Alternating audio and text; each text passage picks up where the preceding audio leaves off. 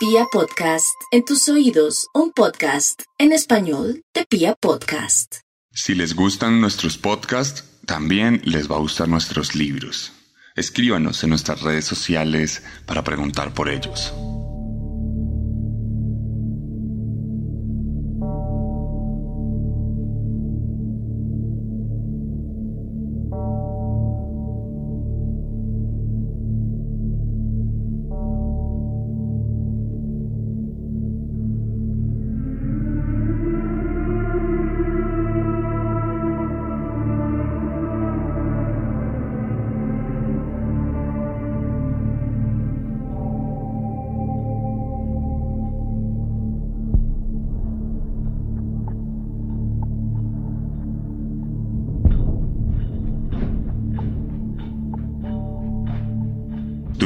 Esta temporada hemos hablado principalmente de alemanes y japoneses, los malos de la historia, o más bien los derrotados. Pero sabemos de sobra, serialmente, que los norteamericanos tienen un producto de exportación único e inigualable. Los asesinos en serie, las bestias, los monstruos que han llenado cada uno de estos capítulos que hemos venido tocando hasta ahora. En este caso, un monstruo obsesionado con las mujeres, obsesionado con robarles lo que tenían por aquel entonces. Una suerte de misoginia arraigada en el odio a la propia madre, en los traumas de infancia. Hoy vamos a tocar la vida y la historia de un asesino serial que estaba en el bando de los ganadores. Otro asesino que como unos anteriores de los que hemos hablado, se aprovechaba de la oscuridad de la guerra para llevar a cabo sus asesinatos. Bienvenidos a una nueva entrega de Serialmente en su segunda temporada, la Segunda Guerra Mundial.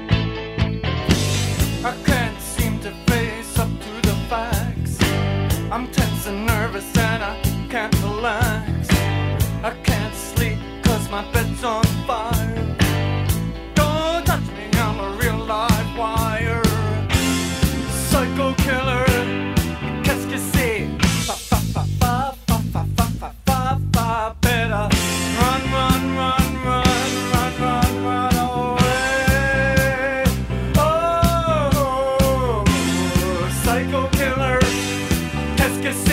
hoy, como bien lo dijimos en la pequeña introducción, vamos a hablar de un asesino aliado, de un miembro de las Fuerzas Armadas estadounidenses, aquellos héroes que lucharon contra los nazis en Alemania, en Europa, y que lucharon en el Pacífico contra los japoneses. Y en el Pacífico se sitúa esta historia. Hoy les voy a contar la historia de un misógino que no dudó en llevar a cabo sus asesinatos de forma rápida e implacable. Hoy les voy a contar la historia de un soldado que estuvo en Australia esperando a la guerra y que lo único que encontró fue la muerte. Hoy les voy a contar la historia de Eddie Leonsky. El estrangulador de los apagones.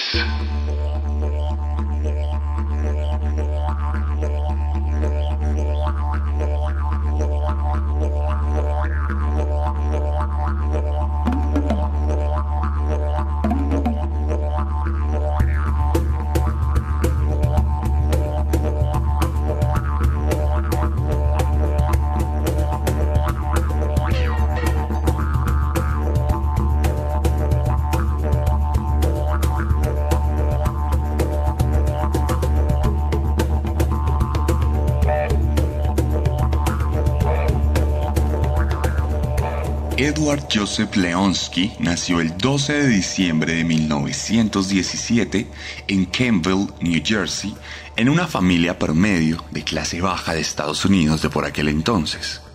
Y cuando digo familia promedio, en este caso me refiero a una familia disfuncional. Un padre tremendamente borracho y ausente, un hombre que dedicaba todos sus días y todo su dinero a gastarlo en licor para olvidarse de la triste realidad que acaecía en Estados Unidos por aquel entonces. un país que próximamente sufriría una de las peores depresiones de su historia y que en ese momento justamente estaba dedicando todos sus esfuerzos a aplacar a las fuerzas alemanas en la Primera Guerra Mundial. Leonsky fue el sexto hijo de esta pareja de inmigrantes judíos que tenían ascendencia rusa y que como tal esto explica el apellido. El hombre siempre llegaba en las noches a golpear a su pareja, a golpear a sus hijos y a vociferar en contra de las desdichas que le habían sido acaecidas por Dios. Naturalmente, esto generaría un ambiente totalmente agresivo en el marco del crecimiento y de la crianza de nuestro protagonista, quien desde muy pequeño mostró algunas aptitudes académicas en las que ocupaba usualmente altos puestos dentro de los rankings de los jóvenes que estudiaban.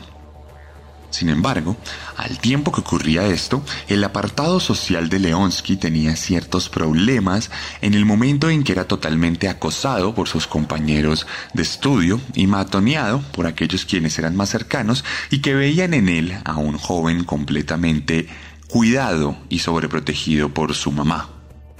La señora Leonsky era una madre abusiva y sobreprotectora. Digamos que en cierto sentido procuraba ser amorosa, pero ante las negativas de su esposo en el apoyo y ante algún tipo de problema que tuviera con cualquiera de sus hijos, reaccionaba con violencia. Por lo que la construcción del hogar de Leonsky siempre estuvo marcada justamente por esa violencia, una violencia que determinaría más adelante su comportamiento siendo aún muy joven pues cuando el muchacho era adolescente empezó a dar visos de rebeldía y visos de mal comportamiento de distintos tipos. Algo que de una u otra forma podríamos decir que estaba arraigado en la genética o por lo menos en la sangre familiar. Pues algunos de los hermanos de nuestro protagonista estuvieron en la prisión porque cometían crímenes y delitos de distinta índole. Además, otro de ellos terminó en un sanatorio mental, recluido como una especie de esquizofrénico de mente propenso a la violencia a través de sus alucinaciones. Esto también ayuda a contribuir al trabajo maligno que se estaba generando dentro de la mente de Leonsky. Dentro de su cabeza, la maldad era algo normal, la violencia que ejercía su padre era parte de la crianza, la violencia que ejercía su madre era parte del odio que se gestaba dentro de su corazón.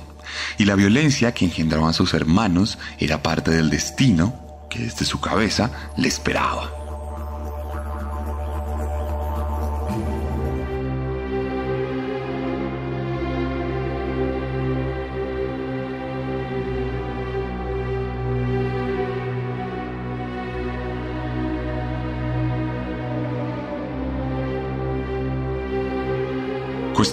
Que cuando llegamos a los años 20 y nuestro jovencito ya estaba convertido en un adulto menor, la Gran Depresión azotó a Estados Unidos y todos sus estudios básicos y técnicos no sirvieron para nada, pues tuvo que vivir las grandes dificultades económicas que sufrió aquel país en aquel momento, en aquel final de década y principio de los años 30 una recuperación que tardaría algunos años y que traería cierta prosperidad, pero que además traería reclutamientos forzosos ante la necesidad imperante de formar un ejército, viendo lo que estaba pasando con los imperios japoneses en el Pacífico y con el alemán en Europa.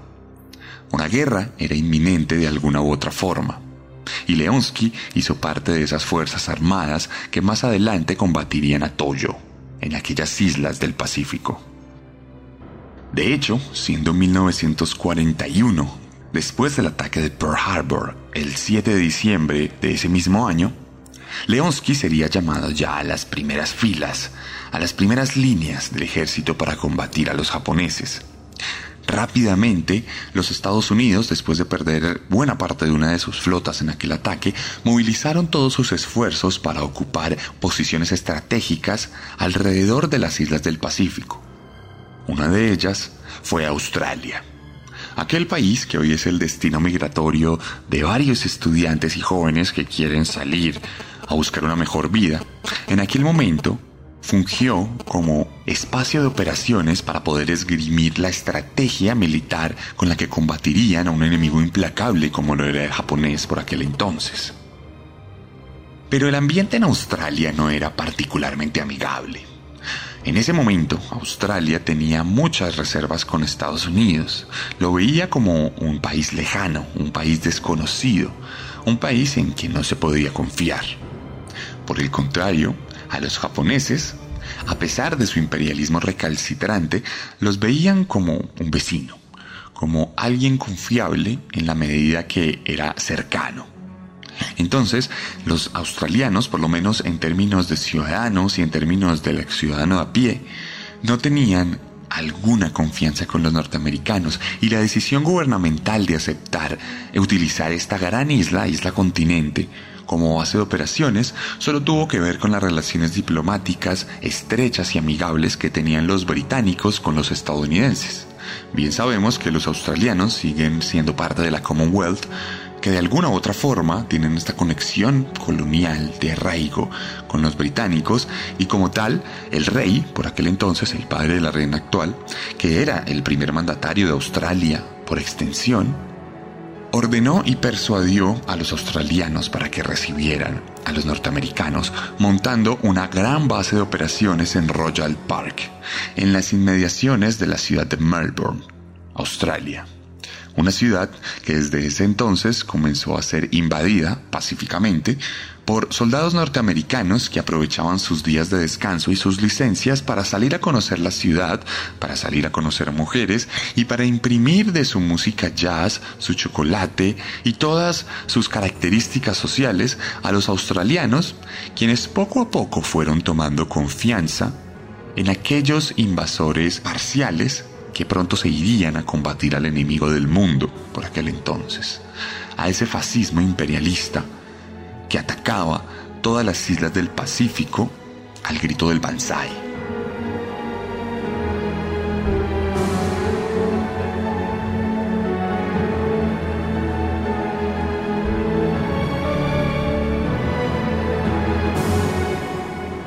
Por aquel entonces, aquel joven Leonsky, que tenía ya más de 20 años, 24 años para ser exactos, era un adulto hecho y derecho, un adulto con sus propios problemas, pero con un cuerpo implacable, construido en el gimnasio, que le permitía convertirse en un soldado intimidante. Tenía una gran masa muscular alrededor de todas sus extremidades, pero también tenía una predisposición a la violencia era un buscapleitos por excelencia, incluso entrenó para ser boxeador. Y en cada tienda donde iba a tomarse una cerveza salía con las manos pulverizadas en la mandíbula y los pómulos de sus enemigos de turno. Otros borrachos que no sabían que se estaban enfrentando ante una máquina de matar. Leonsky, además, era un alcohólico, como su padre. Su rol masculino fue el de una persona que consumía alcohol de forma indiscriminada y él mismo se convirtió en una persona que consumía alcohol de forma indiscriminada. Por esta razón, pronto se hizo una fama entre las filas estadounidenses, convirtiéndose en el borrachín del regimiento, pagando varios castigos pero no siendo del todo suspendido de la fuerza, dadas las necesidades tácticas y estratégicas de los norteamericanos, quienes tenían que usar de la mejor forma el material que tenían disponible. En este caso, los jóvenes soldados, indisciplinados y en búsqueda de mujeres y de licor.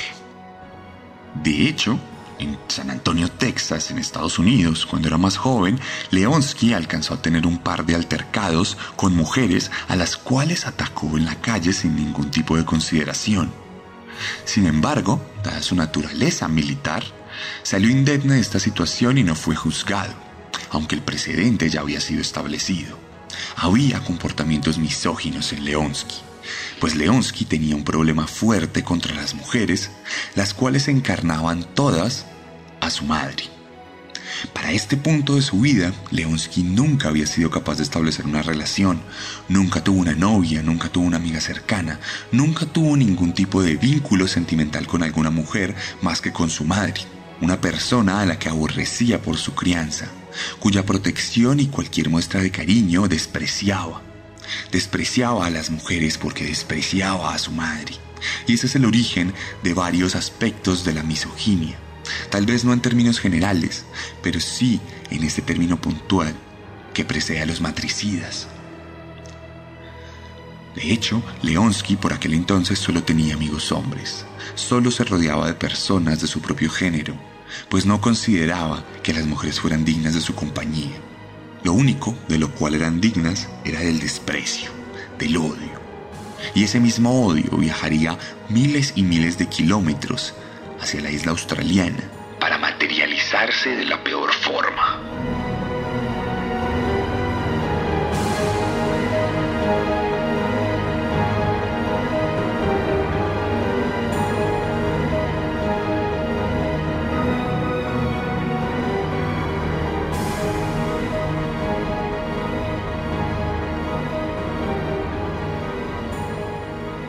Pronto, Leonsky se ganaría una fama en los bares de Australia. Era un hombre muy popular, pues desde las diez y media de la mañana aparecía en cualquier pub y pedía una cerveza para empezar su proceso de transformación en un monstruo borracho alrededor de todo el día.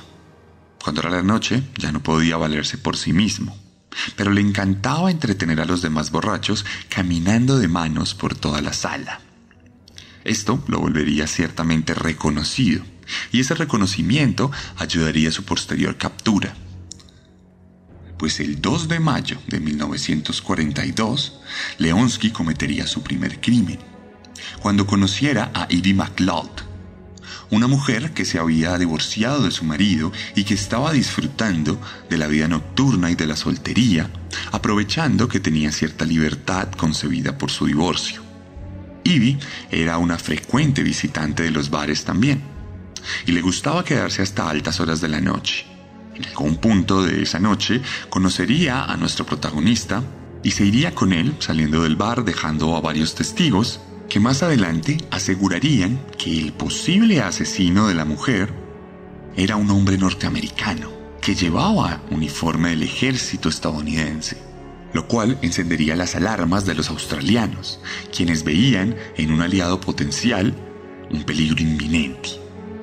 Un gran problema que se desató pues después de esa noche del 2 de mayo, Ivy aparecería en posiciones obscenas, con la ropa levantada como si hubiera sufrido alguna suerte de abuso sexual, aunque no penetración, pero aparecería además estrangulada. Su cuello estaría completamente pulverizado por unas manos fuertes e implacables. Su garganta mostraría unas heridas que serían muestras irrefutables de que había sido ahorcada y asfixiada con una fuerza absoluta por un hombre completamente grande y poderoso. Pero además, su cara también tendría algunas fracturas, muestra de que había sido golpeada en el proceso. Sin embargo, la sociedad de por aquel entonces no veía con buenos ojos que la mujer disfrutara de la libertad.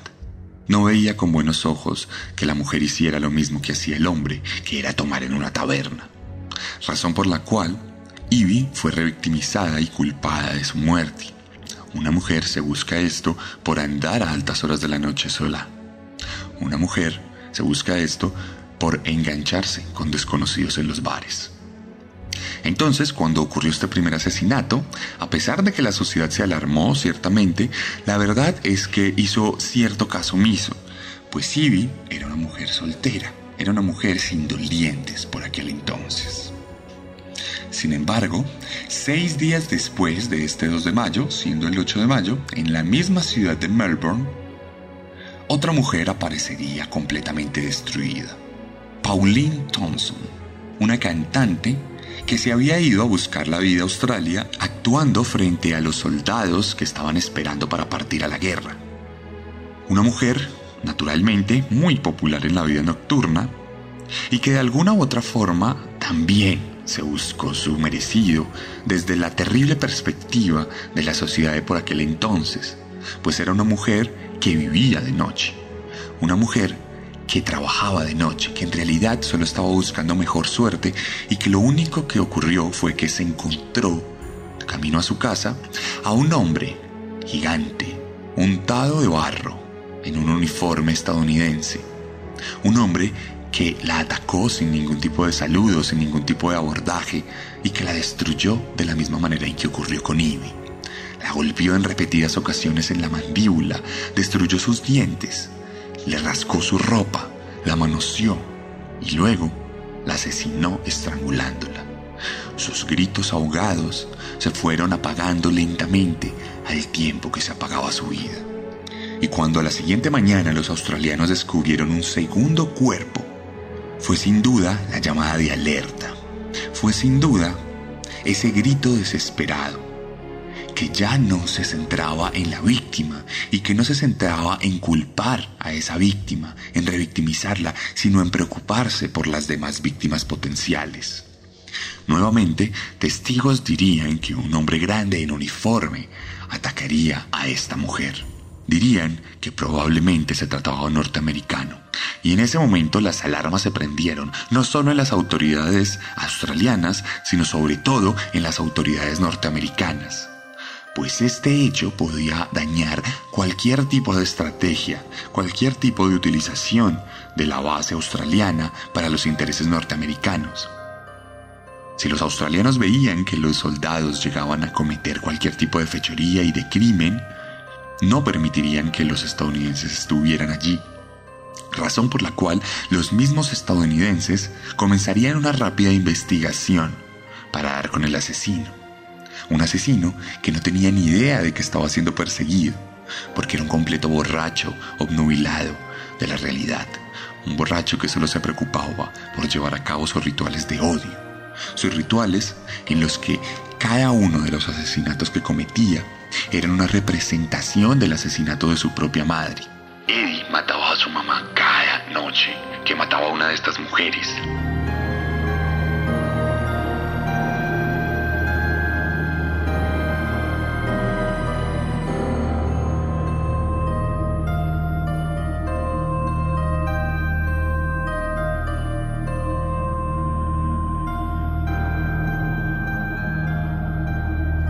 Qué tenía este apodo? ¿Por qué se le llamaba el estrangulador de los apagones? Bueno, en la parte de estrangulador tenemos claramente una explicación en el modus operandi, en la forma en que mataba. Estrangulaba a sus víctimas. Pero apagones, ¿por qué? Aquí hay que hacer una salvedad y es que tenemos una dificultad de idioma. No podemos hablar de apagones puntualmente como lo entendemos en español. Hace un tiempo, en otro capítulo de Serialmente, hablamos del destripador de los apagones, un asesino inglés que aterrorizó a Londres durante los bombardeos de los nazis en medio de la Segunda Guerra Mundial. En esa época había apagones puntualmente como se conocen.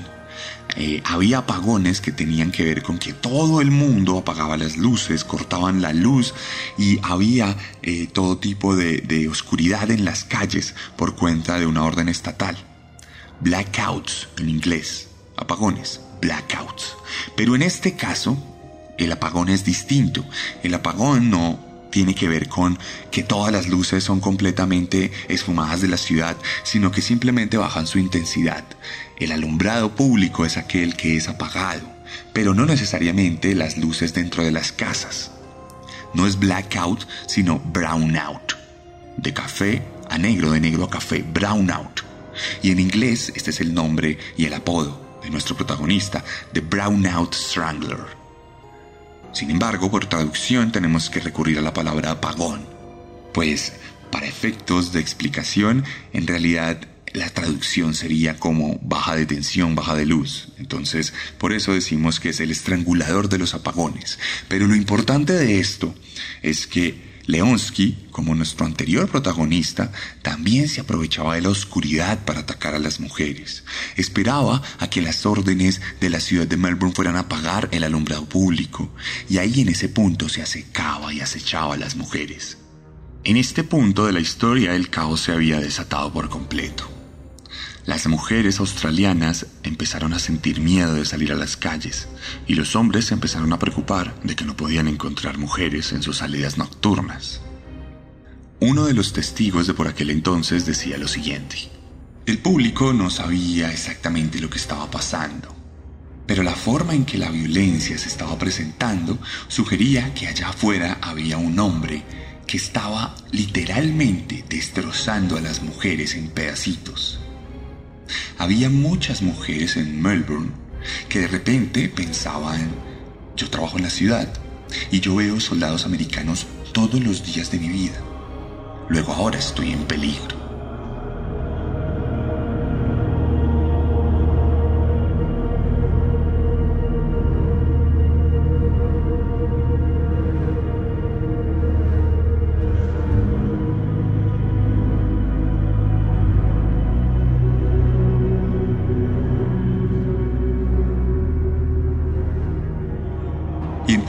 Continuarían, pues el 18 de mayo de ese mismo año, tan solo ocho días después del último asesinato, la tercera víctima aparecería asesinada en las calles de Melbourne.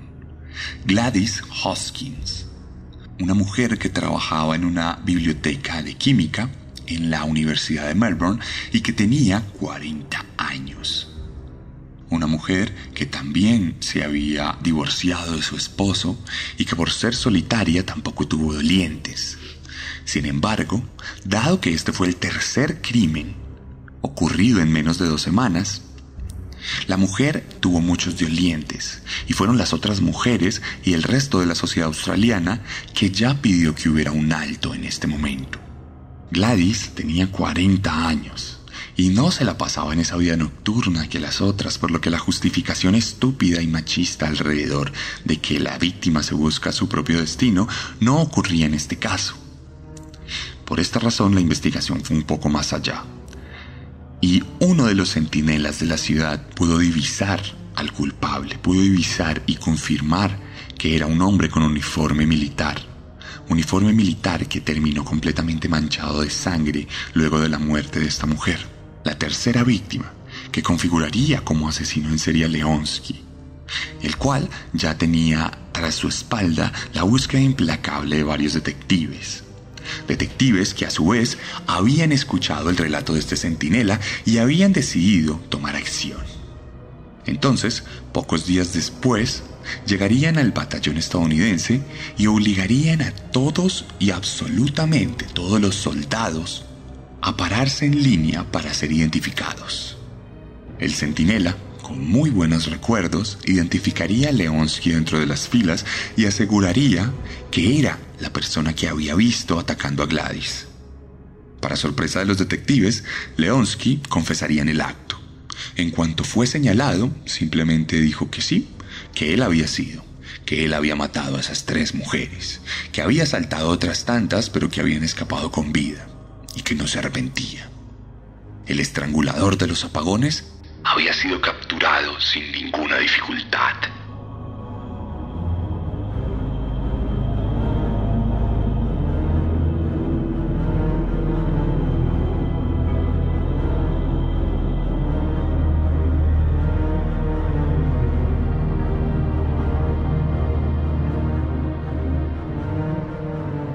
De hecho, para este punto de la historia se llegó a especular que Leonsky eh, de alguna u otra forma había tratado de ser capturado, que era una persona que tenía dos personalidades, que tenía ciertos matices psicóticos y episodios de locura en los que él entraba en este trance, asesinaba a las mujeres y luego volvía a la normalidad.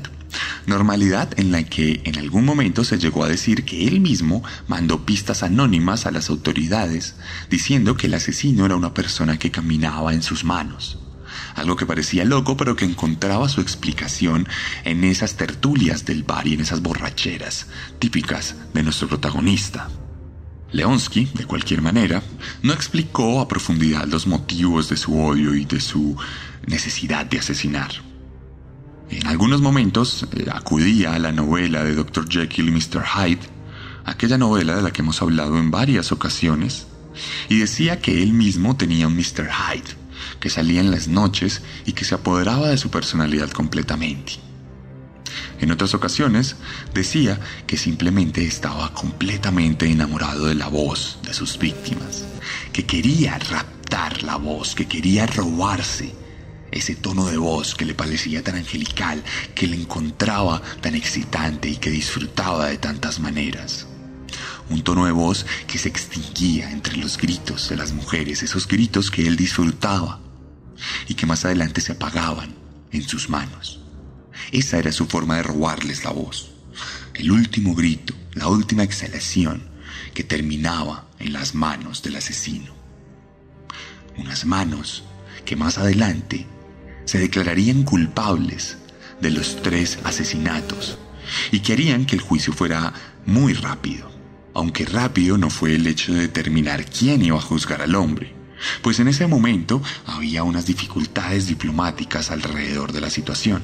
Leonsky era norteamericano, pero había asesinado australianas en Australia, por lo cual lo normal hubiese sido que hubiese sido juzgado por la ley australiana, por los juzgados australianos, y bajo el manto de la justicia de ese país.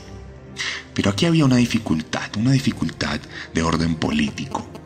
Los australianos estaban asustados, no querían que hubiese más episodios de violencia por parte de los americanos, quienes a nivel de la guerra eran aliados, aunque en la práctica eran desconocidos.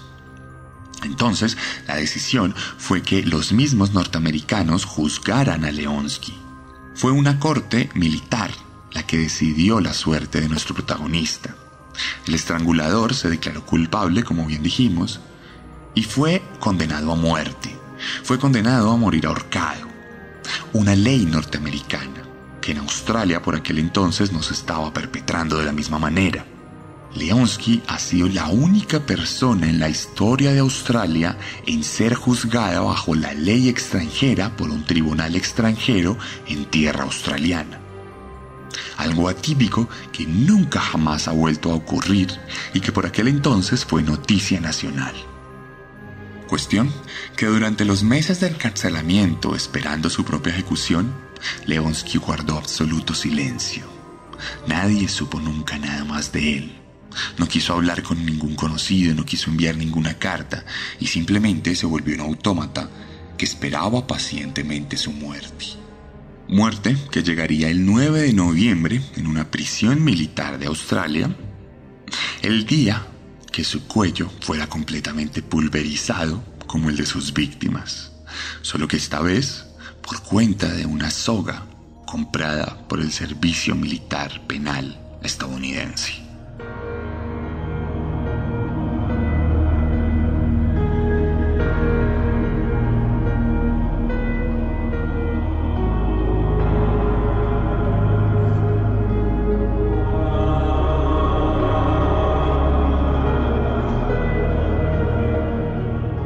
Restos de Leonsky fueron enviados temporalmente a un cementerio militar australiano, pero más adelante fueron trasladados a Hawái, donde hoy en día todavía permanecen y probablemente permanecerán por el resto de la eternidad. La figura de Leonsky fue inmortalizada por un artista que pintó un cuadro inspirado en su propia manifestación de maldad. Más adelante protagonizó una novela en 1979 y una película en 1986. Los nombres de estos productos los pueden ver en mi publicación de Instagram donde dejaré los títulos y la portada de cada uno de ellos. Leonsky marcó un hito de los crímenes estadounidenses en el marco de la Segunda Guerra Mundial. Tal vez un hito pequeño, pues no se compara la muerte de tres mujeres civiles con la ejecución de cientos de miles de prisioneros o de civiles de otros lados del mundo, los cuales cayeron bajo la mano estadounidense. Sin embargo, Leonsky fue invisibilizado por la cultura norteamericana, pues no era un buen ejemplo de lo que supuestamente representa el ejército que lleva democracia y libertad a todos los rincones del mundo. Sin embargo, de alguna u otra manera, fue recordado de forma constante por la sociedad australiana, quien aún hoy en día recuerda que un soldado norteamericano llevó a cabo los peores vejámenes durante mayo de 1942.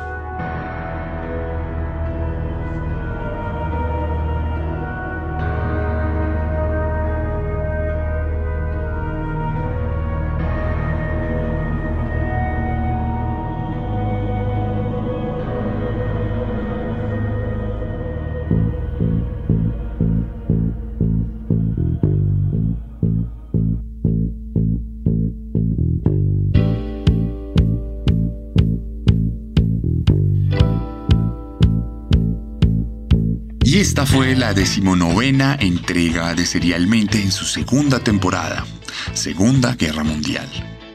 Nos encontramos muy cerca del final de temporada. Nos quedan apenas unos 5 monstruos para completar un total de 25 capítulos.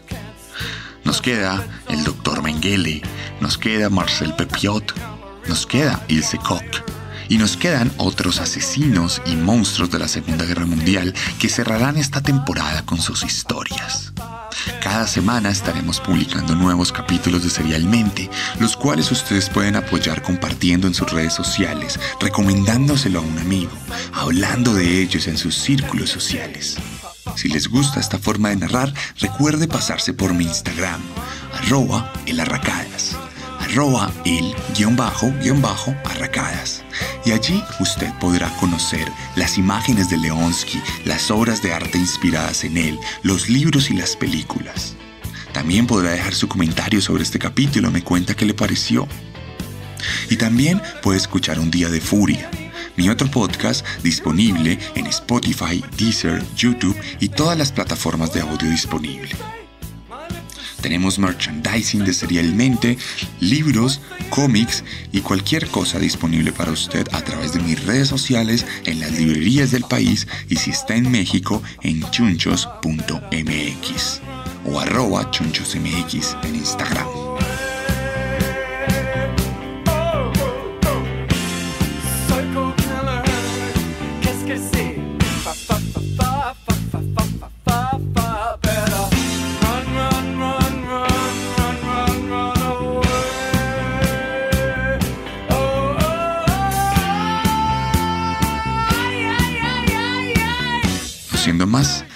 Nos vemos la próxima semana con un nuevo monstruo.